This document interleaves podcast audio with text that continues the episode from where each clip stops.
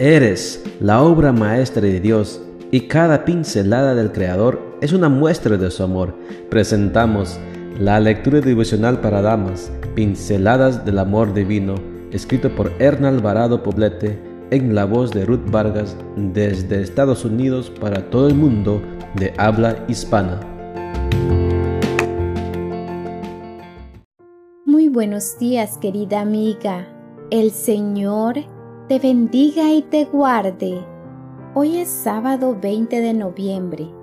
El título de la matutina para hoy es Caminando con Dios.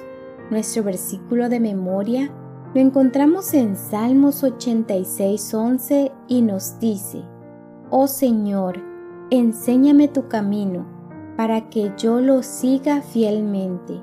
Haz que mi corazón honre tu nombre. Caminar junto a otra persona no resulta tan sencillo en algunas ocasiones. Mi experiencia al respecto me hace recordar las caminatas que solía hacer con mi padre. Qué complicado era seguir su paso.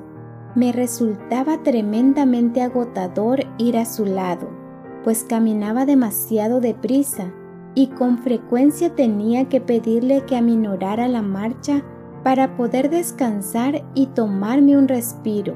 También recuerdo que de vez en cuando tenía que echarme a correr a su lado para no quedarme demasiado atrás, sobre todo cuando caminábamos entre muchas personas y yo tenía miedo a perderlo.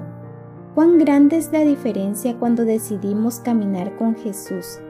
Él a pesar de ser tan superior a nosotros, decidió caminar a nuestro paso en el sentido de entender nuestros ritmos, nuestra situación y estar pacientemente a nuestro lado.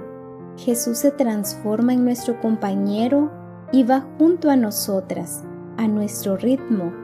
Si a pesar de esto nos sentimos cansadas, Él nos ofrece su regazo para proveernos descanso hasta que estemos listas para continuar la marcha.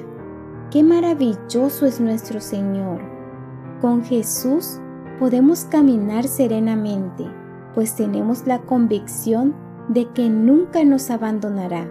Jesús siempre hará un alto en el camino para esperarnos, aunque en ocasiones seamos nosotras las que decidamos abandonarlo para ir en pos de otras cosas que nos atraen.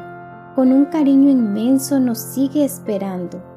Con Jesús nuestros pasos son firmes y seguros él conoce el camino que tenemos por delante, pues Él mismo lo recorrió con sus propios pies rumbo al Calvario. La senda puede tornarse a nuestro parecer abrupta, peligrosa o equivocada, pero de lo que no debemos tener duda es que al final del camino podremos alabar y glorificar su nombre. Con Jesús debemos caminar constantemente sin desistir perseverando, podemos detener la marcha para tomar decisiones y buscar en oración las señales del camino, pero nunca abandonarlo. Con Jesús debemos caminar confiadamente porque su mayor anhelo es llevarnos a casas sanas y salvas. En la Biblia leemos, porque por fe andamos, no por vista. Segunda de Corintios 5:7 esa fe es la clave de todo. Hoy examina la senda de tus pies y asegúrate de ir acompañada con Jesús.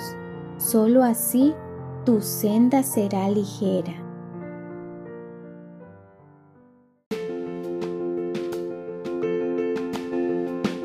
Les esperamos el día de mañana para seguir nutriéndonos espiritualmente. Bendecido día.